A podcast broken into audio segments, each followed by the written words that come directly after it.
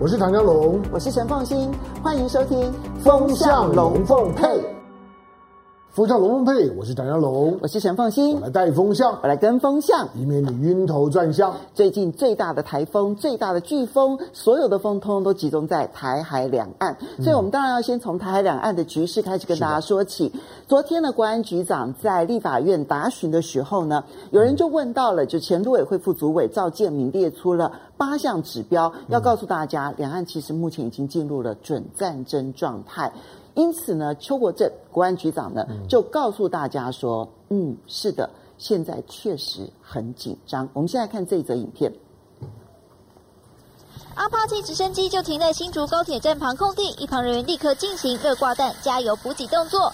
国军战备周第四天，不止新竹陆军航特六洞幺旅派出各一架阿帕奇攻击直升机跟黑鹰直升机演练外，宜兰南阳地区 M 六零 A 三战车沿南阳溪堤防行驶。到国五高架桥下执行战备，会不会特别辛苦？装甲兵比较相对的比其其他兵种还要累一点。好，指挥官，我们已经到达集合地点。向长官报告进度，这位女驾驶福提文才二十二岁，身高一百七十五公分，装甲兵是她自己选的，对战况也相当有信心。面对美中跟两岸紧张局势，国安单位也是随时紧盯。两岸最近的情报战，你感觉上有没有在升级当中，更激烈？呃，是更激烈啊，有很多工作，因为情势使然呢，会更加要彰显这工作重要性。国安局证实，两岸情报竞争越演越烈，而国安局前副局长陈文凡在美国演讲，提到中共在岛内发展一个完整的跨海峡地方政府网络，也引发议论。台湾的国安局从上到下已经被中国的国安部渗透。这是前水门说的，他也不是随便说说了。我不管哪个讲的，对，如果讲这种话的话，我会跟他讲，你要不要错估了国安局？国安局强调绝对没有被渗透，对美国大选后局势也有所准备。我们有评估，但是一样嘛，啊，人家别国还没有一个定案的东西，我我我我不能凭空去就冒出来。无论国安还是军方，在非常时刻都不敢松懈。近期两岸发生全面性的战争，几率高不高？呃，比平常要高，要高。现在两岸之间的紧张情势啊，我想很多网友们应该就可以理解到，这不是呃陈凤新或者唐湘龙，我们平常在告诉大家说，现在的情势确实要比以前紧张非常的多。尤其是今年七八月的时候，虽然两岸之间的敌意升高，但是我们会告诉大家说，那个时候是不会打的。嗯，但是呢，最近这一个月，其实我们会让大家知道说，真实的情况确实是非常的紧张。嗯。因此，呃，当然，这里面邱国正特别提到的，就是前陆委会的副主委赵建铭所列出来的八项指标。看得出来，现在两岸之间，它称之为叫做准战争状态。这八项指标呢，其实大家在字幕上面可以看得到，在荧幕上面可以看到这八项指标。我不一一的去列举它。原则上呢，就是台湾跟大陆各有四项指标。台湾不管是在军事准备上面，还有经济脱钩的准备上面，其实都看起来朝向的是两岸之间的准战争状态在做准备。而大陆的部分，从香港国安法，从习近平最近的谈话，到他们不承认海峡中线，代表是对于过去的那个休战的指标呢，其实已经不承认。这几项指标都可以看得出来，两岸之间进入准战争状态。嗯，这样的紧张情势，向龙你的看法？但因为现在大家都在所以准战争状态，就是大家都开始做战争准备。嗯，那这个战争准备的肃杀气氛，对于我我们这年纪来讲。我觉得这一次的紧张是我们眼睁睁的看着它升高上来的。嗯，或者它不是突然就冒出来，也，也也不是我们今天才在才在提醒，而是从很早前呢，我们在提醒，就这样子不好，会一直上来。但是大家呢，基于内部政治的需要，为了要为了要挑逗情绪，所以呢，不断的释放出那种的加料的辣。我说了，去年二零一九年的一整年，民进党政府蔡英文总统这三个口号杀全家，你的你的辣台妹，你的反反送中，你的芒果干，这三个呢是一气呵成的，那摆出来的就就是呢，我很危危险，我准备战，而且我敢战。好，那当你这种的刺激的调子上来了之后，大家呢都没有退路了。嗯，之前我们也讲过，我我觉得在过去几年里面，我很遗憾呢、啊，我认为民进党政府呢一直因为自己的意识形态的偏狭，你你始终都错估了一件事情，你错估了就是说在大陆的。大陆的鸽派的声音，为了要压制那个鹰派的声音，他们是很努力的。今年上半年就是如此啊，是就是所有放软调的，通通都被骂得很惨。嗯、可是他们还要积极的唱软调，那不容易啊！你要说在大陆的那种的时空环境啊，嗯、就是一呃五统的声音是很高的。那连一些的你认为是属于二鬼的那些声音，平常比较听话的，现在都不太听话，就是都敢于出来出来呛。就是说呢，为什么不武统？就我们主张武统。对，这个不是在在演演演演双面戏啊，他不是在唱黑白脸，而是那个声音已经快压不住。你可以想见到今年上半年以前，包括习近平，包括汪洋，包括国台办。包括了一些呢，一些涉台的研究单位都还很努力的在维持一个两岸和平的基调，不要让大陆武统的声音呢不断的发酵。我认为他们在网络跟媒体当中都采取了一些控制。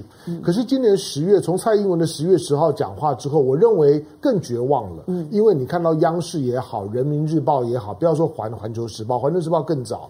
人民日呃，从央视、人民日报，从包括汪洋的讲话、习近平的讲话，那个调。子都已经是鹰鹰派的调调子，看起来情势是八九月开始急转直下的。是，那那本来在之前我们就是，我记得我们有一集的节目，我特别讲，就是说十月十号的讲话很重要啊。对，对那时候没有人在注意，我说十月十号讲话很重要，你不要认为十月十号之前好像解放军呢进到防空识别区的频率低了，架数少了。我说他在等十月十号。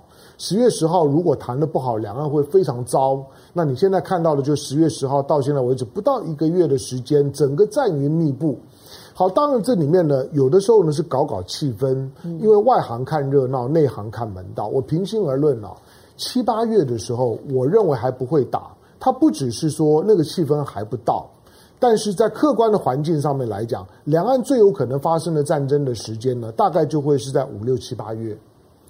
但是五六七八月如果没有呢发发生了军事冲突，到了现在十月底之后，两岸在发生大规模军事冲突的可能性，我认为不高。你你讲的这一个月份的关系，而并不是一个气氛的关系。这月份是什么？基于什么原因？就是气候的关关系了，就是天气。对，就是其实因为因为十月到隔年的四月就是东北季风。对，像现在的像现在十月的下旬之后，其实海峡，你看澎湖的旅游都停止了嘛。很简单，你看澎湖旅游就知道，澎湖的旅游每年到了十月就是淡季，就所谓的风飞。对，人就突然间就就就跑光，饭店突然间就就清空，飞机也突然间你可以订得到航班，那大家呢就都都不来，为为什么？因为你海上不能活活动了，你想连旅游呢，只是搭个小船出去呢，出去看看鱼都都不行，何况是大规模的登陆是很困难的。嗯，我不是说一定不可能，我是说那个那个代价很高很高，不太容易。好，但是气氛是很差的。嗯，天气呢相对来讲对台湾有利，可是气氛对台湾很不利。邱国正他不只是国安局长，邱国正啊，你如果稍微了解他，他是一个讲话很谨慎的人。是，他不只做国安局长，他就是一个讲话很谨慎的军人。陆军二级上将。嗯、是，邱国正作为一个国安局长，你想作为一个安全部门的最高首长啊。站在呢国会殿堂里面面对询答，虽然最近呢这这几个礼拜的时间，立法委员们很喜欢叫这些呢军头情报投资到立法院，每个礼拜都来个几回，因为他很容易上上新闻嘛。我随便我只要排上了质询之后，我一定露脸的，蓝的绿的，只要我问到了，我一定露脸，当天新闻一定会有我。好，所以呢，他们都很喜欢叫国防部长啦，叫叫叫这个叫呃国安局长啦，每个礼拜呢都来问的问题，其实也都都差不多，会不会打？会不会打？会不会打？那部长已经已经在告诉你了，今天国安局长，国安局长虽然不是告诉你会打。但是他认为那个战争气氛是在越来越浓的过程，确实比过去的几率来得高。对，那呃，当国安局长都这样子讲的时候，虽然他还是会有一些的精神喊话了，就告诉你，就是两岸的情报战呢，现在比过去更激烈。那在军事的部署上面，你看到的那个以前的以前的背景，以前的背景就是讲话而已，是空警。现在不是啊，现在的背景呢都是演习。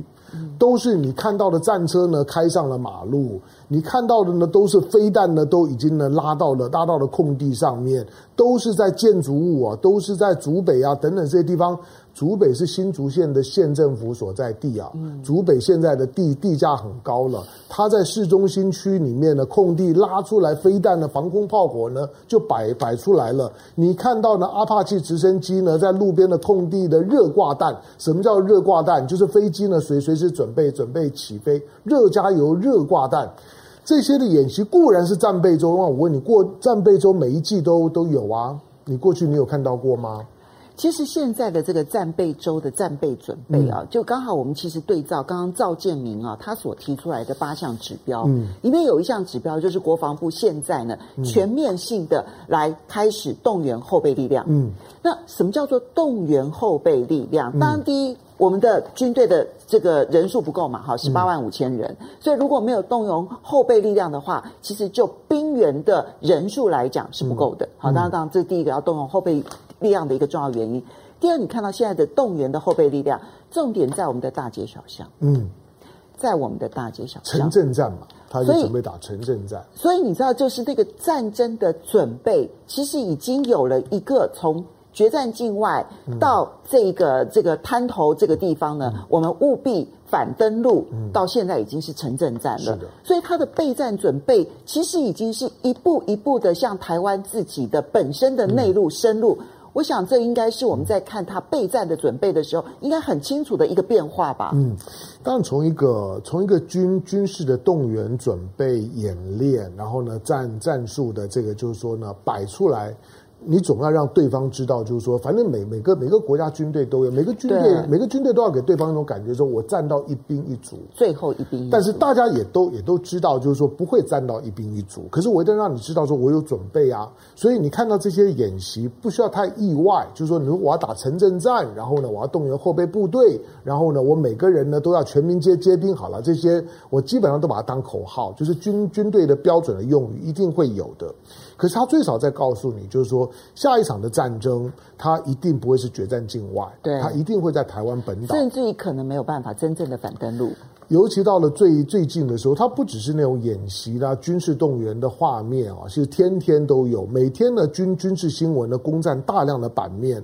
它不是只是为了要泡新闻而已，而是实际上面，尤其像邱国正或者像我们的像我们的国防部长严德发最最近的讲话，我相信大家都应该可以感觉到，军人是很紧张的，军人是很累的，是非常不好做的，因为他不想去应付政治。他不想去卷在统独的泥淖里面，他只想展现他保家卫国的决心。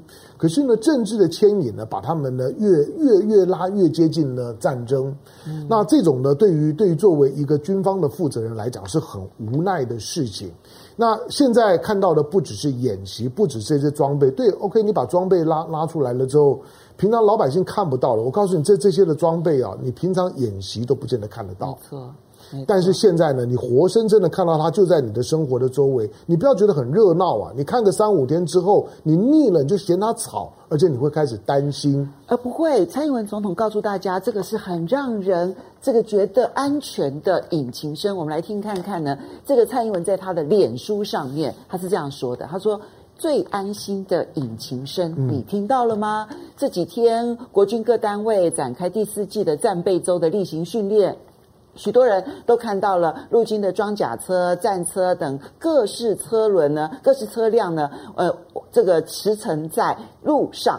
那我要请大家放心，战备周呢是例行性的实兵训练，然后每一季都会举行一次，然后我们也都看得出来，国军的弟兄姐妹们真的很认真的投入训练，很安心的引擎声。这等一下，我先讲一下，这个是十月二十八号的。午夜所发的脸书内容，不过就是前天而已啊。可是因为昨天呢，有一架飞机掉下来了，嗯、所以这个是很不幸的，刚好在那个飞机之前的事情，嗯、所以绝对那个引擎声不是为了那个飞机了哈。嗯、那但是呢，我们先来看这一件事情给大家真的带来了安心吗？嗯。当蔡总统努努力的把话倒过来讲，去安抚人心啊！我我我常常比喻就是说呢，嘴是两张皮啊，就看你话话会不会讲，怎么讲。倒过来讲了，哎，你突然就觉得很安心。就是呃，一个一个人呢，可不可以呢？可不可不可以呢？在祷告的时候抽烟？神父一个说不可以，你怎么可以祷告抽烟呢？那我抽烟的时候可不可以祷告？当然可以啊！你抽烟都会想到想到神多棒的事情，可能同一回事啊！你你懂我的意思吗？就就是就是你今天你告诉我，那是最安静的引最最安心的引擎声。可是我我倒过来讲，你想你你你听到周围呢，随时呢都有都有机机枪的声音，你会安心吗？对。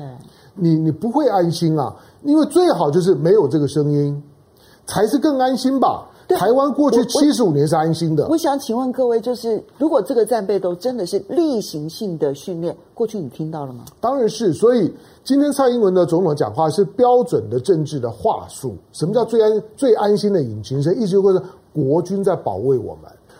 我相信，即使是国军，他也不希望到的战备状状况三、战备状况四、战备状况五，不要，就是最好呢，就在一个低度状战备的情况下面，军人正常的休休假，我的孩子呢，不用，我不用担心我的孩子呢，在在军中是不是会过劳，那他的他的就是说武器军机会不会疲乏，我不要担这个心，那才是安心吧。但是当蔡英文发了这些东西之后呢，第二天的这架 F 五一，你看到妈妈们，我我就看了真的很难过啦。就是今年，今年从从一月份开始到现在才十月底，十个月的时间里面，我们已经损失了十五个军军人，没有打仗哦，十五个军人。相当程度上面，有许多的军人都是在演训过程当中死亡。你知道演训的死亡率有有有多高？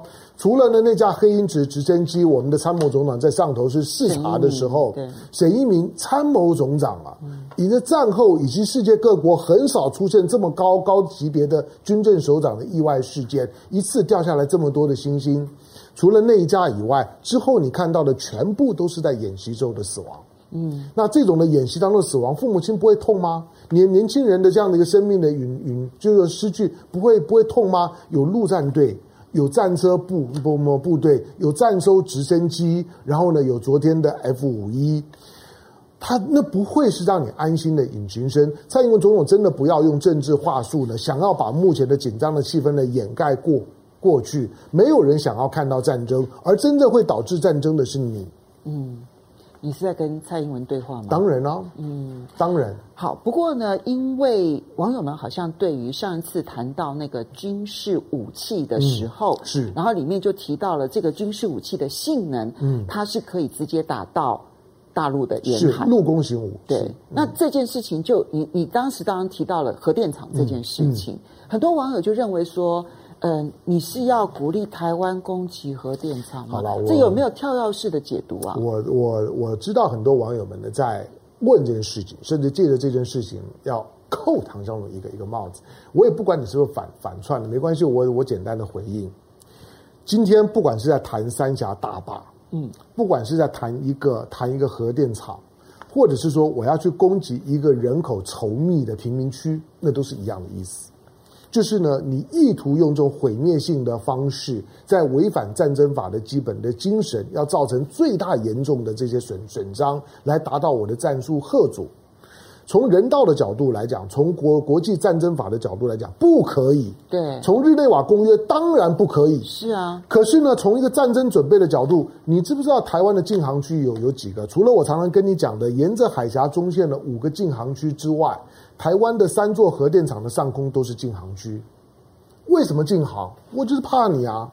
我就是怕有任何人呢，用用各种的空中的方式呢，去攻击核的核电厂。每一个核电厂的周围都是禁制区，他就告诉你，就是说我很担心会有人，包括恐怖分子，核电厂的周围都要有有反恐设设施，就是告诉你那是不对的。但是如果你总是设想，就是说不至于会有人敢去攻击核电厂吧？不至于有人敢去攻击三峡大坝吧？不至于有人敢去呢攻击台北市或者上海市的市中心区吧？不至于有人敢去把一颗呢飞弹打进故宫博物院吧？那个是一个你认为不会，但是战争的时候呢，什么状况都有可能。我只说今天两岸交火的时候，更何况枪炮是不长眼眼睛的。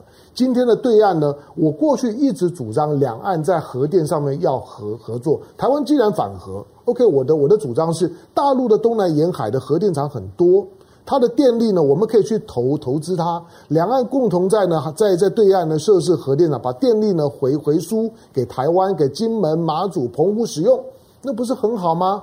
我不是在说呢，台湾会应该攻击或者该去攻击，不要误会我的意思，尤其不要去去抹黑。我只是说，在战争准备的时候，不要说呢，大陆方面要担心呢核电厂这些的安全，台湾也也担心啊，都会担心。所以两岸最好的方式就是不要有军事冲突。军事冲突的时候，这中间会不会出现疯子，是会让我们最担心的。嗯、之前曾经有人倡议啊，就有人倡议啊，不是我们两个人，任何一个人。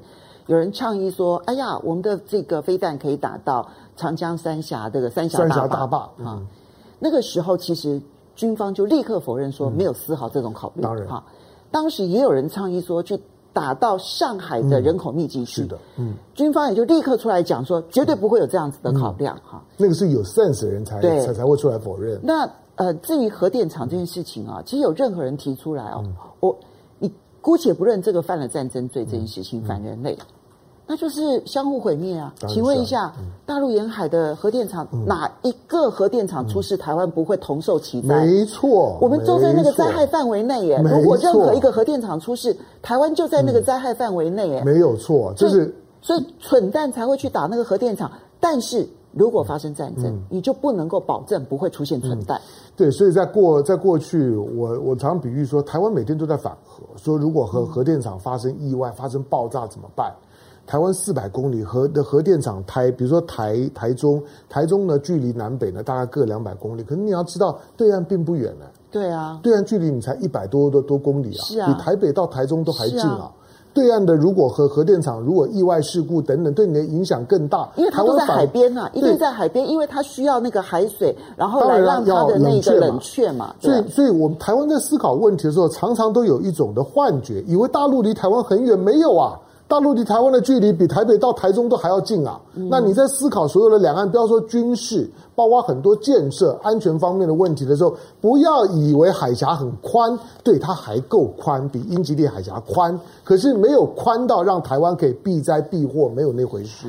好，当然，嗯，除了刚刚我们所提到的，就是邱国正所讲的战争的状态，确实比以前紧张了非常的多。嗯、而蔡英文呢，把因果关系倒过来说，嗯、你们现在听到街头的那一些，嗯，嗯，军事武器的那个声音，是让大家安心的声音。事实上，是因为不安心要做准备，然后，但是他倒过来讲说，听到声音好像就安心，嗯、至少。有一个地方对战争的认知是跟大家不一样的，嗯，就很清楚的知道说，我这边设置了武器，我是不安全的，嗯，马祖，嗯，因为马祖是有充分的战争经验的一个地方，嗯，现在之前传出来说呢，国防部要在马祖的东引设置雄一、雄二的飞弹的设置场，嗯、我们看到，我们看一下这个这个呃马祖选出来的陈雪生哈，嗯、然后他里面就提到县长了。对，他以前是马祖县呃连江县县长，连江县县长。那嗯，陈雪生呢，他在质询国防部的时候，他就说，军人如果打仗，战士是天职，嗯、但不要拖着老百姓一起去。他就提到说，现在传出来说要在东引，然后设这一些这个战、嗯、这些这个这个飞弹飞弹的这些设置设备，等到战争的时候。那一定打到东引全毁啊！嗯、那请问一下，东引上的老百姓何辜？嗯，这件事情好像在台湾就没有什么人关心了，因为台湾人对于对东引没有什么概念。你勉勉强强，你可能对金门有概念；再勉强一点，你对马祖有概念。可是我提醒，就是说，过去虽然呢，不管是八二三炮战啦、古宁头战役啊，都是在在金门发生。那金门马祖呢，被卷进战争里面，其实是个意外。嗯，就是如果不是不是两两岸的这种的这种的相隔，以及在大陆在当时没有制空权、制海权，金门跟马祖是不会卷到在战争里面。战争在金马打是没有道理的。好，但是。有两个岛呢是很重要。我早上还跟我们的这个就是说呢，陆战队的陆战队出身的二级上将呢，季凌年在聊的时候呢，他还特别谈到了东引。当然我们不是谈熊一熊二了。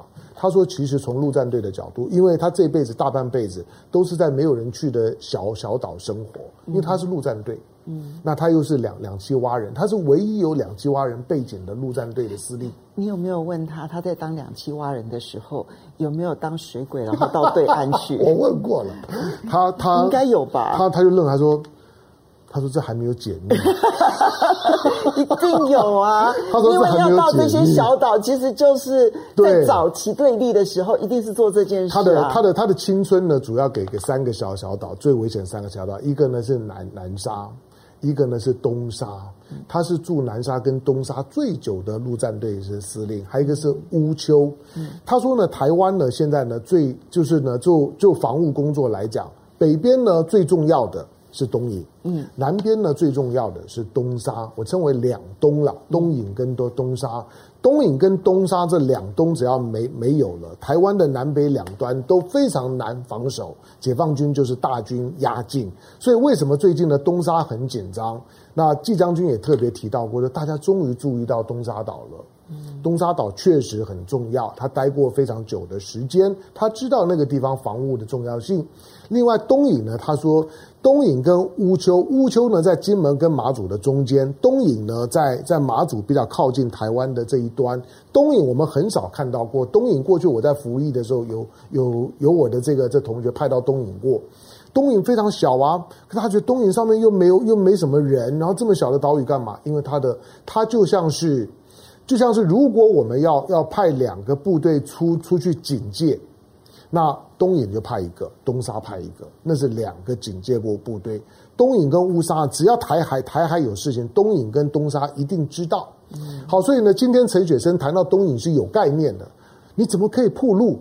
对，因为因为这个是这个是战争一定会发生的地方。陈雪生并不是拒绝设置飞弹哦，嗯、他是说你设置的飞弹，你不应该让媒体报道。嗯、可是。其实我们知道，说媒体会报道这些事情，是国防部期待的啊，因为希望说用这样的方式发生贺阻效果啊。但是你从战术上来讲，你就是陷东沙于不义，而且把我们自己所有的战备准备，哎，不用间谍，就直接送给对方了耶。嗯，借由媒体的大肆报道。我们表面上看起来是希望民众安心，但实际上面，你不是让你自己的战备变得更不安全吗？嗯、没错，就不只是陈雪生啊。当然，我们在台湾呢、啊，我们向来都不太把金门、马祖的民意当一回事情。但是我要提醒，最近金门跟马祖的民意，陈雪生代表的是马祖，嗯、那金门的民意呢，反弹也很也很激烈，因为金门跟马祖已经是我们所谓的离岛前线，可是这个离岛前线当中还有两个小岛，最近很紧张。陈雪生提到的是东引，因为熊一、熊二要部署在东引，他要掌握的制海。另外一个小岛呢，是在金门更前面的烈屿。啊，烈屿呢，最最近呢，我们也也是敲锣打鼓的说，我们把 M M 四幺的战车呢，M 四幺 A 三战车呢，准备呢要进驻到烈屿。当然，它是最旧的战车啦，但是你摆到烈屿过过去没有啊？金门金门他们都会觉得，就是说两岸已经不打仗了。金门不可能再再打仗，都小小三通了，大家来来往往的，干嘛还打仗呢？可是当你呢把把这个呢，把你包括呢，就是说火火火箭炮，台湾呢自己呢所研研发的，就是说呢，就是说雷霆两千的火箭炮摆在金门，你再把呢战车呢摆在烈屿，金门人就闻到，就是说你又准备要拿金门当战场了，跟陈雪生的那个反应是一样的。你你射熊一熊二那就算了。你敲锣打鼓了之后，战争一发生，那东东引不就毁了吗？嗯、东引一定是首战之之地啊！嗯、那陈雪生的反应不是只有陈雪生，不是只有马祖，民进党不管是军军方的系统，或者是民进党的党务系统，我不知道凤清有没有注意到，民进党最近到到到马祖去设了党部。有啊，不，可是他们其实那个陈问啊，不是是叫陈问吗？嗯，哦对。陈问在那个地方发展一段时间，他们去设，呃，但是重点是他的党部的名字，他不是叫连江县党部，他叫什么党？他他他叫做马祖马，他叫做马祖县党部吧？那大家会说我们是连江县啊，但他把它改成马祖，因为连江呢是属于大陆的一个县，的一部分。但是当他叫马祖的时候，好像就把马祖跟连江就分开了。马祖好像属于台湾的一样，他在他在操作一些呢一些地方政治啦。不过我相信金门马祖最近大家都会闻到那个味道又不对，而且会觉得非常的讨厌。你可以留意一下金门马马祖的一些的政治人物，在地的政治人物，我估计他们短时间之内呢一定会有反应，一定对两岸的紧张非常反感。两岸情势紧张，但是我们的设备老旧非常的严重。嗯虽然说川普他在任内的时候已经卖了九批军火给台湾了，嗯，但是这九批军火按照时程来看的话，也许要等到五六年之后才会陆陆续续、陆陆续续开花结果。是啊，我们不是立刻买到哦。嗯，我在跟朋友私下聊天的时候呢，然后他们说：“哎，我们最近买了很多武器，应该比较安心吧？”嗯，我说这些武器都是十年进程呢。他说什么意思？我说就是就是十年后才能拿得到，买得到。他说。这么久吗？我说对，所以从第一批可能也要等到五六年后，我们才能够慢慢慢慢的交货。嗯，他说那这几年怎么办？对，老旧的飞机 F 五一昨天掉了一架。嗯、我我我今天强烈要求说，我们不要再播那个母亲的画面。我我实在我实在没有办法看那个画面，我每看一次就哭一次，每看一次就哭一次。嗯、我们这样的牺牲还要到什么时候？我我早上，当我每我每次我自己的节目当中，当我在播空军军歌的时候，其实我很不愿意，因为当我播播空军军歌，都表示又有又有空军健儿们，嗯、那牺也牺牲了，在演习啊等等各种过程，常备战备的时候呢，牺牲了。可是我总是呼吁，就是说我们的我们的听众朋友们，嗯，你在听空军军歌的时候，你有没有注意到空军军歌的歌词？除了它很雄壮，其实它也很悲壮。是。那空军健儿的歌歌词里面，就是俯瞰，就说呢，太平洋也洋兵遨游昆仑山巅。那是呢，中国空军、中华民国空军的情怀。他保家卫国，不是只在台海这个小地方，他是俯瞰了太平洋滨遨游昆仑山巅，整个的中国大陆的幅员广阔，从东到西，那个是呢，中华民国空军曾经想去蓄守保卫的国国家，在地球上面没有任何一个国家的空军曾经像像中华民国空军在二战的时候牺牲这么惨烈。嗯，那个呢，那个悲剧太多了。可是。我不是说是因为 F 五一，不是说因此大家就不要战备。F 五一救了，对。可是即使是很新的 F 三十五，最近也发生了好好几起的事事故。有的时候在演习的过程当中，它确实容易有意外。我我觉得我在乎的是那个气氛，因为今天呢，当当意外事件在二零二零年从年初到现在，十五个军人上到上将呢，下到二兵，嗯，死掉了这么多之后。我觉得那个对于社会人心的冲击是很大的，是非常大的。它不是旧不旧的问题，有很多是老老旧的装备，但是也有也有也有像是黑鹰直升机这种还不算旧的装装、啊、装备啊。黑鹰直升机很新、啊，对啊，并不算旧啊，所以它不完全是新旧的问题。嗯、那只要是当了军人，每个每个军人或者每个军人的家属，多少心里都有底。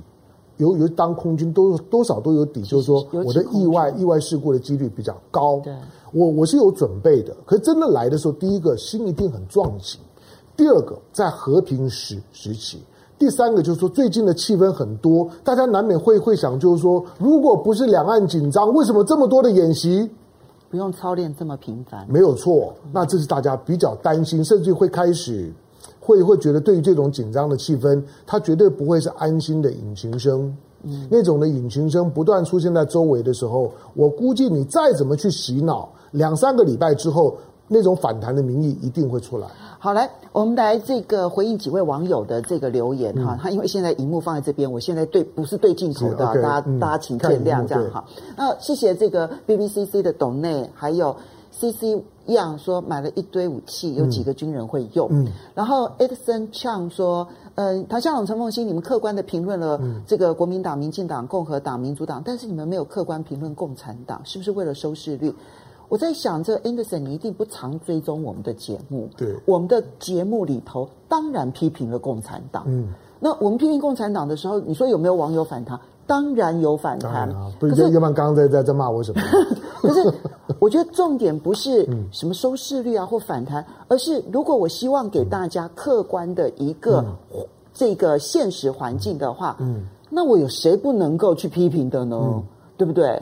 好，就这样子。好来，达达问说：“主持人怎么看五中全会推进国家统一阐述中去掉了‘进程’两个字？”嗯，好，因为五中五中全会里面有关于两岸的描述啊，就一句话而已，嗯，就十来个字而已，连台湾两个字都都都没有，只讲到了国家统一，好了，都拉不拉？那。我我认为它的含义并并不深，因为五中从来都不会去处理政治问题，对，它是经济议题。OK，所以大家固然现在的气氛大家很紧张，但是在五中全会里面，两岸啊大政治问题从来不是重点。所以如果只有一句话或者少了两个字，少了什么？呃，我觉得有的时候政治固然有它的敏感性，但是大家也不要敏感到微言大义的地步。我认为没有。好，这阿缇娜，谢谢你的懂内这样子。嗯、是，但是呢，他是在讲那个早上龙行天下的那个专访，你要不要回应一下？我我我，当然他早上有有留话了，但是我跟你说，第一个在两岸的两岸国共内战的时候。不要不要！今天我们还在怪说，哎，哎，你当初杀杀了我我的人，哎，我当初杀了你你的人。那个时候是战争状态。我们其实即使没有办法一笑泯恩仇，就是说对于曾经参战的人来讲，你想今天有有多少的老兵都回到了大陆？对啊。他们当年他们都是战争的受害者，他们今天还记恨吗？你有没有看到有很多的中华民国在台湾的军人老了老军人，他们多么希望两岸统一，他们有记恨吗？没有，包括你，你听到就是说，今天我访问的季凌莲将军，他后面呢，对于解放军的陆战队的实力呢，是高度评价的。有一些我们台面下聊聊的东西，我没有经过他同意，我不方便公开讲。但是呢，不要太武断就是了。好，来林芬卷说，别人把破铜烂铁卖给我们，没有人会修，掉下来的飞机就算报废，没掉下来的就继续用到掉下来为止。啊，这现在的现在的 F 五一，因为我们有新的新的装备了，所以大家当然对旧的装备呢挑剔很很多。嗯，呃，要要检讨，永远有空间了。我也我也我也同意了，就是说 F 五基本上还有一些国家在用，如果你真的要卖掉，也还是会有一些的国家买。掉下来之后就是不幸。那我我觉得呢，装备呢就是 case by case 去研究，这跟过去。你知道，这任中华中华民国的空军啊，随时都会有一种的机型呢，被称为飞行棺材。嗯，现在叫做 F 五一，在过去叫 F 幺洞四。对，有 F 五一的，大家觉得 F 幺洞四简直就是个飞行棺材，飞 F 幺洞四随时准备要要送死。可是今天呢，当你有有了更先进的飞机的时候呢，F 十六、F 十六 V 的时候，你会觉得 F 五一呢是飞行棺棺材。那我我的这件事事情。飞机新旧不讲，就像到现在为止，B 五十二这种二战的轰炸机照样飞啊。是啊，很难这样子说。没错。啊，Felix 说不要再谈 F 五一了，谈谈庞佩欧吧。他今天会不会到访台湾？不会啦。嗯。好来，袁斌说两败俱伤。他如果来的话，我就捶他。袁斌说两败俱伤是台湾能承受的吗？当然不能。好。然后李恩说，他觉得五中全会人事没有变动，包括习近平也不提终身，也没有接班人，其他派系也没有削弱策划，给出了一个讯号是中央内部已经达成一致，搁置争议，团结一心。好，嗯，他说要收复台湾，对抗美国。呃，王某某说，这个看五中全会关于“十四五”的规划，还有“二零三五”的愿景规划，应该不会打，基调还是和平发展，嗯、这都是我们希望的了。哈，我我我坦白说，就是如果是这个调子，那个是一个非常聪明的调子，就是两岸两岸关系，我认为是一个消化的关系，是一个是一个消化，就是当今天的中国富裕，中国强强大了，中国就是一个很好的 sample。那那个时候我，我我觉得大陆会有更强的说服力，去说服那些呢对大陆不了解的人，嗯、或者不了解呢不或者也说服很多对台湾不了解的大陆人。嗯、我觉得大家都还有很多进化的空间。我认为我们还没有进化到可以把武器放下来，好好的审视对方为什么跟我不太一样。好，那我们接下来就要来看一下，其实两岸关系终究它背后的大背景就是中美关系。嗯然后，美国的总统选举结果，其实对于那个中美关系，它到底是紧到什么样子的程度，竞争到什么样的程度，敌对到什么的程度，影响非常的重大。在台湾呢，其实也变成大赌盘。当然，就是到底是川普还是拜登会当选呢？我们来看一下这则影片，有人赌起来了。嗯，我只能讲，我看到的是拜登跟川普的差距正在还蛮以蛮快的速度在拉近，像泻肚子一样。你搞不好就停不下来，这是我替拜登比较担心的。啊，没有替川普高兴，而替拜登担心。哦，没有，我觉得我一向是认为这个拜登大家都以为他会赢嘛，可是我认为他的情况并没有那么明显。那我我私底下我开的赌盘，我现在是让一百五十票赌一万块，没有人敢跟我赌啊！大家都看好川普，但是没有人敢跟我赌。我我我现在就跟你赌，不，你们这个都结加入，把跟你们两位哈，我要下降到一百三十，因为因为因为你因为你们是 pure 蓝嘛，我对 pure 的蓝哦是比较不宽容，开那个的赌盘我让一百三十赌一万块，我要赌啊，我赌。好，所以两个赌起来了。哎，他不是赌，就林玉芳不是赌川普赢哦，对，他基本上是赌说双方之间的差距一百三三十票。不会差，就是一百三十张选举人票，一百三十张选举人票，因为总选举人票数其实是呃五百三十八张，五百三十八五百三十八张五五三八，嗯，然后呢，只要拿到两百七十张就赢，嗯，所以如果差到一百三十票的话。嗯哇，那那个其其中赢的那个人，他要拿到三百三百多票哦。对，当然当然。OK，嗯，好，这个是他们的赌局。嗯，那不过我们来看一下，其实呢，这一场选举有几个章鱼哥，这些章鱼哥这次还准不准？我们来看几个指标哈，这几个指标，首先呢是这个美国宾州有一个烘焙坊。啊，就是过去的预测记录呢，其实还蛮准的。然后，因为他们就预测说卖谁的饼干多，嗯、川普饼干卖了一万三千多片，嗯，可是拜登只有三千片，嗯，所以他们预测川普应该是会赢，嗯，好，这个是烘焙坊。饼干哈，标普五百，标普五百呢，基本上也是认为说，只要是上涨的超过百分之五，那基本上也都代表说竞选连任的会成功。而标普呢，这个从八月三号到现在已经三个月的时间呢。就是上涨是超过百分之五的，嗯，哈，那当然最近在跌，最近在跌，好，而且这个预测过去是百分之百准确哦，哈。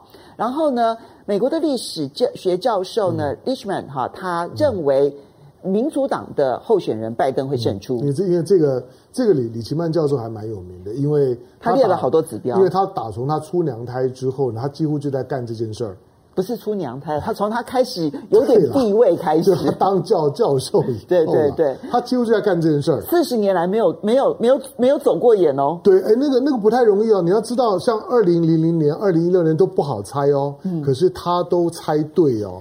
二二零零零六年谁会谁会谁会谁会猜到小小布希会会赢？对，二零一六年谁会猜到川普会赢？这两个都猜对的不多。好，刚刚是二比一，对不对？嗯、好，那都是美国章鱼哥，嗯、有一个是台湾章鱼哥，嗯、这个是 林中斌，前国防部副部长林中斌。嗯、各位，你不要小看，我觉得重点不是抬头，我觉得重点抬头就不是他的头衔，嗯、而是呢，他过去嗯，其实对于美国政坛的了解，我认为。嗯在台湾无人出其右。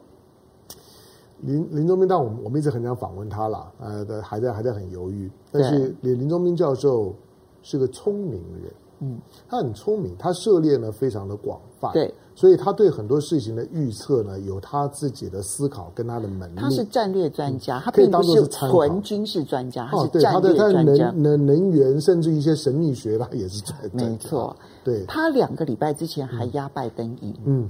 可是今天他在联合报的投书呢，他大胆预测川普要翻盘了。他列出了几个因素，一个是经济又有起色了，嗯，然后呢，疫情的关切度，请注意哦，嗯，疫情是升温的，是的。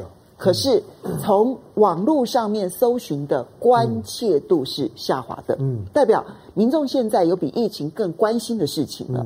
然后第三个是在第二次辩论的时候，川普表达了自治的一个态度、自律的态度，所以对于他的这个民生没有在恶化的一个效果。然后减税政策历来都是会有效的。而摇摆州现在呢，登记的共和党的人数已经超越了民主党的登记人数，他们那个在投票之前是有很多登记的这个制度。然后还有现在有一个比较偏川普的民调。这一个好是非常偏川普的民调，嗯、这个民调在两个礼拜之前差距十二个百分点，嗯、但最近其实川普又领先了，微幅领先，嗯、黄金交叉，嗯、所以他认为川普翻盘了。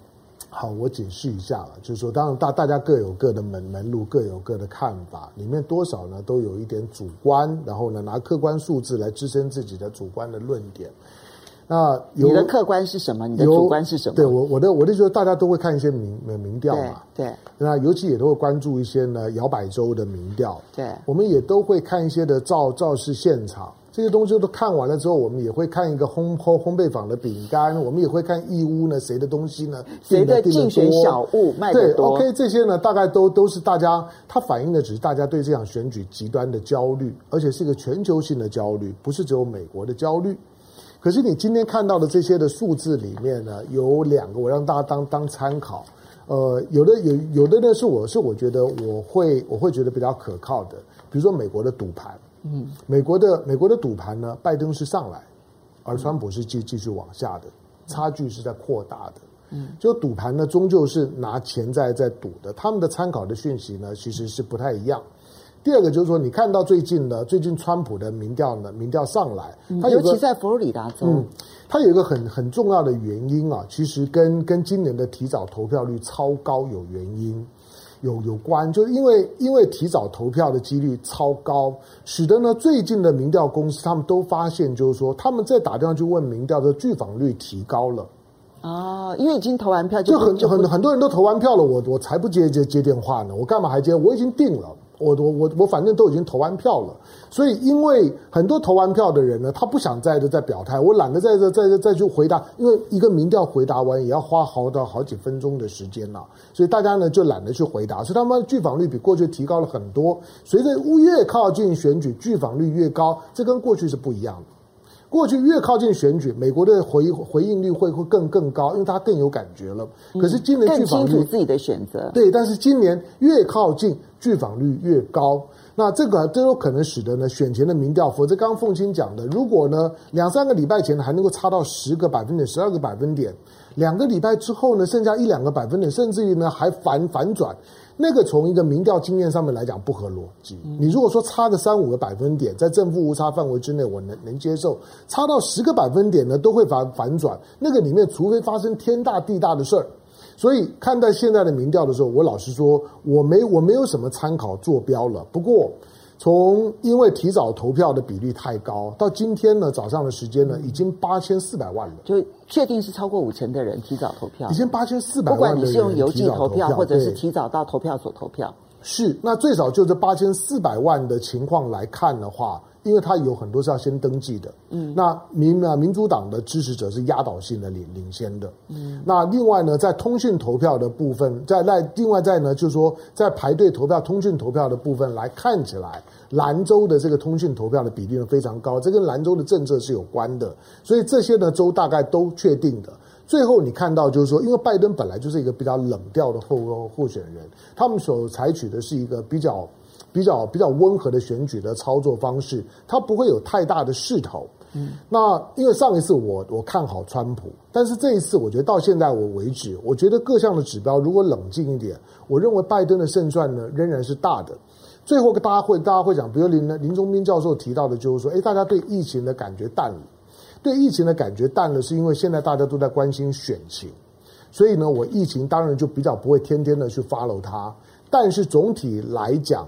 疫情或者说呢，社会的这些呢黑白的冲突，以及呢经济的数字，仍然是影响美国选举最关键的因素，对拜登还是有利的。好，嗯，我四年前压川普，嗯，但我现在我认为还是很很艰难的五五坡，嗯，因为我认为川普是可以拿到德州跟佛罗里达州，嗯，他一旦拿到了德州跟佛罗里达州的话呢，嗯，那宾州、威斯康星跟密西根州。这三个州就变成非常的关键，嗯，而偏偏这三个州对于邮寄投票是最宽松的认定，嗯，所以我这边呢要提醒大家的是，嗯，我认为，我反而认为在下个礼拜投票当天没有结果的几率是最大的。当然，好，嗯、那这边也就要预告一下，嗯、我们下个礼拜三哈的中午是十一月四号，嗯、因为台北时间的中午刚好是美东时间的午夜嘛，哈、嗯，就所以他们十一月三号投票，投票，投票完了之后开票。嗯、我们这边呢，十一月四号台北时间十一月四号中午十二点到两点，嗯、然后我跟唐湘龙两个人呢，在雅虎 TV、嗯。会有一个就是美选观察的一个节目，嗯、好，美国大选，你看大家都要做节目。我坦白讲，就是你不看也没关系啦，因为反正不会有结果。没有，我开玩笑的。什么叫做不看也没关系？我们邀请了这么多，我们邀请了这么多的好朋友，当然我们邀了很多有美国现场的，有了解经贸关系的，有了解两岸关系，有了解中美关系的，邀请了这么多的专家。我只是说啊，就是不能错过。对，刚才的陈凤金讲的是对的，就是说以现在的，因为今年的今年的邮邮寄投票这么多，嗯。那那个即使是先拆封，把把选票先丢进去，对，对，可是呢，到时候呢要计票呢也很复杂，而且你可以预期今年的投票率超高嘛，对，那你计票一定更久。好了，我们很快的回应几位好朋友。非洲刘德华，谢谢你的抖内哈。哎，这是真的吗？你你是真的在非洲吗？没有，哎，他抖内的是香港的港币。好，他说川建国同志必胜。好来啊，金娜，谢谢你的抖内。他提到美国选举很容易造假，连身份证明文件都不需要提供，选举选票上面也不用填写你的姓名跟 SSN。虽说保护隐私，但是的确有作弊的可能性哈。一个人完全可以用假名字去不同的投票点。多次投票，嗯、所以他认为其实真的有作票的可能性了哈。嗯、然后 Charles Mark，呃，谢谢你的董内，他说他尊重季老将军，嗯、但可惜基于民族大义的立场，他觉得台湾嗯似乎已经站在民族复兴的对立面了。好，Anyway，谢谢你的抖内。他说，今天最劲爆的消息是说，有关拜登儿子的文件是香港《苹果日报》参与伪造的，而所谓的作者是 AI 合成的假人。这这个消息是真的假的？就这是我们未查证的消息，嗯、这只是网友的留言。虽然 Anyway，我我跟他，嗯、我他是我忠实的网友，嗯、对听听众，他过去提供的消息。嗯其实可信度还蛮高，可是因为这个消息我们完全没有查证，嗯、所以我只是念网友的讯息，嗯、在没有查证的情况之下，请大家先存疑，嗯、好不好？不过我高度推推荐啊，如果说这消息是真的，你就不得不佩服呢《华尔街日报》哦，因为呃，他们查证之后拒绝办，因为因为在这个礼拜呢，呃，我高度推荐你去看《纽约时报》中文网这个礼拜的两个调查的采访。一个呢，它是针对大纪元时报，纽约时报，纽约时报针对大纪元时报，为什么从一个边缘叙事的小报丢在纽约街头没有人要的？嗯但是呢，三四年之后，他竟然可以呢，可以登堂入室，成为白宫记者会呢举手发言，还被点名可以访问总统，而且他直接点名说，他其实就是美国右翼保守最重要的谣言制造中心。是，就很多的假假新闻、假信息，而且呢，美国的白宫的官员都被洗脑，谈论中国的资料很多都从《大纪元时报》来。嗯，好，之后你会再看到《纽约时报》又登了一篇。《纽约时报》在赞美华盛顿有，我赞赞美《华尔街日日报》，他在说呢，《华尔街日报》为什么拒绝了特朗普以及他的身边的人呢？不断的想要为他有关于 Hunter 的这个资料。《华尔街日报》看完了之后呢，认为没有办法证证实，他就不登。嗯，那个是一个直报，一个大报，维持一个保守派的分量的大报所该做的。嗯，那如果说这个消息是真的，你就得佩服《华尔街日报》，他真是沉得住气。好，来也非常谢谢，嗯，Felix 留留的这个抖内，他说不管选举结果是什么，嗯、这一次恐怕必然引起巨大的冲突，嗯，两方冲突恐怕是无可避免。内战啊，所以大家都买子弹，子弹都都都卖完了。好，不过我们最后这个话题啊，嗯、其实在全世界的金融圈是最热、最热、最热的话题，嗯，就是蚂蚁集团上市。当然，它是因为有史以来最大的 IPO，它呃，嗯、对，超过了这个沙乌地阿拉伯的这个石油公司的上市案。而且它同步在香港跟同步在上海上市，嗯、它现在认购抢购的一个情况，嗯、第一，美国金融机构抢购，嗯，第二，台湾的寿险公司也抢购，啊、你看到中国人寿也抢购，嗯、然后富邦人寿也抢购，国泰人寿也抢购，每每个人都只抢到一点点哦，对，因为额度实在是不多这样子，然后呢，现在在认购上面，你知道认购。在上海 A 股的部分呢、因为还没上市嘛，哈，就大家要认购嘛，哈、抢着认购登记的人数有多少？多少？五百七十多万人，五百七十多万人，那中签率是多少？你知道吗？多少？百分之零点一，也就是千分之一，一千个只有一个会中。不是中奖，是中了说可以去认股的权利。OK 啦，那如果千分之一还值得试一试啦。不过像像我这种容易自暴自弃的人，我一看到五百多万人，我都自动就就放弃了。不过呢，嗯、有趣的，我们来看一下《南华早报》南华早报》呢，他认为。这一件事情啊，就是蚂蚁集团同时在香港跟上海上市，嗯、然后呢，现在有引发了这么多的资金，尤其是美国的金融机构也去认购，因为他认购一定不是到透过上海 A 股，他一定是透过的是香港 H 股。他认为香港经过了这一次的香港国安法，再经过这一次蚂蚁集团的上市，香港的地位其实是稳了。对，当然，呃，蚂蚁蚂蚁金服选择两地上市，因为沪蚂蚁集团对，就是说，我说我说沪，就是说沪港通嘛。嗯，其实其实沪港通的意思就是说，理论上面来讲，你在哪哪个地方上上市，等于是两个两地上市。不太一样，他们两边价钱有点对了，价这价格会会有点不一样。嗯，不过这次刻意在两地上上市，重点不在上海，重点是在香港。嗯，就是因为香港毕竟蚂蚁蚂蚁集团蚂蚁金服作为。作为全世界在观察中国所带领的一个金融实验，嗯，我我我的定义是这样了。对啊，数位支付实验。对，如果如果它只是某一家大陆的传统的大银行要上市，我然没有人理的。对。但是因为它叫蚂蚁，对，因为它是非传统金融，对，而且它有未来性。对，它充满了实验性啊，跟跟可操作性，而且证明成功。嗯，所以蚂蚁呢，在香港上市这件事情，它成为全世界在观察一个庞大的金融实验的窗口。这是为什么传统金融业纷纷进来认购的原因。嗯，那在香港，当然更重要就是说，借着大家呢认同蚂蚁，也认同香港，让许多呢之前因为反送中而观望或者对香港情绪有点冷掉的。那些呢，国际的资金又开始回到了了香港。香港老实讲，香港只有一种产业，就是金融业。其他的你说观光旅游服务，那个那个说在那个是周周周周边，房房地产那也是衍衍生出来，它就是金融业。所以金融业只要稳了，香港的地位就稳了。香港还要卖什么呢？香港就是。全亚洲的就 Newland Kong 嘛，然后讲了半天之后，它就是亚洲的金融中中心。蚂蚁选择在香港，同时大家都把钱再汇进香港去认购蚂蚁，它就是呢再巩固香港的亚洲金融中心的地位。这个对香港来讲呢，就已经是最好最好的礼物了。我觉得蚂蚁集团这件事情只是把香港其实现在的金融地位其实是稳定的这件事情再凸显一次而已。我看的指标不是蚂蚁集团的上市，因为今年其实在香港 IPO 的这个加速呢，直逼纳斯达克。没错，所以其实，在香港本来今年 IPO 就特别的热。相对于全世界其实如此的冷清，香港是很热的。是的，我觉得我看的最重要的指标就是多少热钱流到香港。嗯，各位，你知道香港的港币啊，它跟台币不同，它也跟人民币不同。嗯，它跟人民币是一国两制哈。是。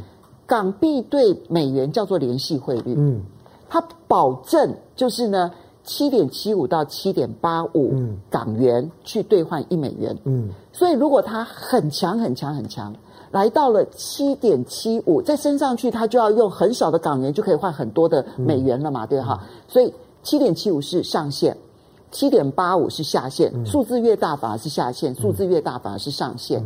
你知道他今年已经是几十次的碰到上限，嗯、就是太多的美元想要换港元了，嗯、以至于呢，香港政府大概每一个月，我我看了一下，诶，每一个月大概都要四五次，嗯，去注资去买美元，嗯，然后呢释放港币，嗯，然后让它可以维持在七点七五到七点八五之间，嗯，所以这使得香港的这个准备呢，从今年年初的时候不到一千亿港币。现在最新的数字四千五百七十四亿港币，嗯，昨天又注资了三十一亿，这不就是更明显的指标吗？就是钱在流入香港，嗯、否则的话，它怎么会不断的碰到七点七五的这个强势的这个上缘呢？对，当然，因为今年今年香港的证券市场是很活跃的。嗯，那港交所的股价是一直在往上走的。港交所，不过不过这是港交所本身公司的股价，是恒生指数。对，就是说呢，是不不是恒恒恒生指数，大概还在两万五，在那边上上下下。但是香港交易所自己是一家呢上市的的公司，它的在往上走，港港交所是赚钱的。好，当然没有错了。当全球疫情的期间的时候，今年全球经济都受到很大的冲击，国际的资金在寻求，因为大家都都 QE 嘛，嗯，钱到处都是，那我去哪里？我我的本国经济很烂，当然了，往外头找，往外头找一定是往亚亚洲了。所以亚洲的各国呢，几乎呢都有外资涌入的情况。不过涌入台湾跟涌入香港意义仍然是不一样的。香港呢，终究去年呢经过了反送中，今年七月呢港区国安法颁颁行。国际社会呢对香港的谴责打压，然后呢冷眼旁观的很高。可是拿钱在玩的人呢，显然呢没有理会的那些政治上面的操操作，他仍然进来。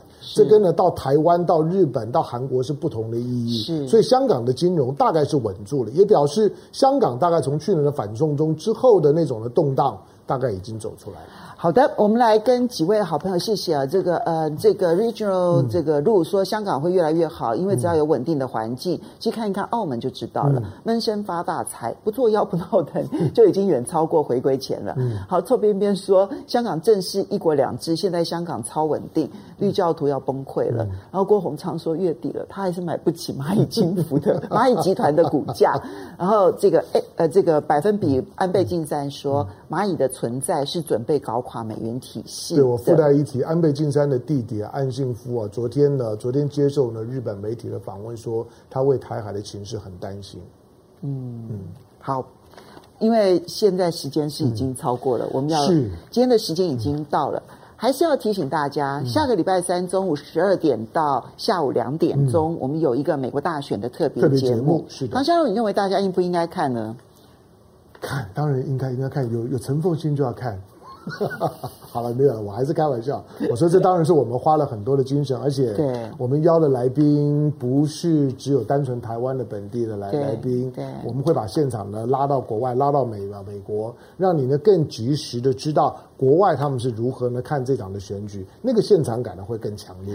好的，千万不要忘了锁定风、嗯、呃这个雅虎的 TV，、嗯、不要忘记了哦。好，开票特别节目，嗯、我们下个礼拜三就要见面喽。是，好。呀呼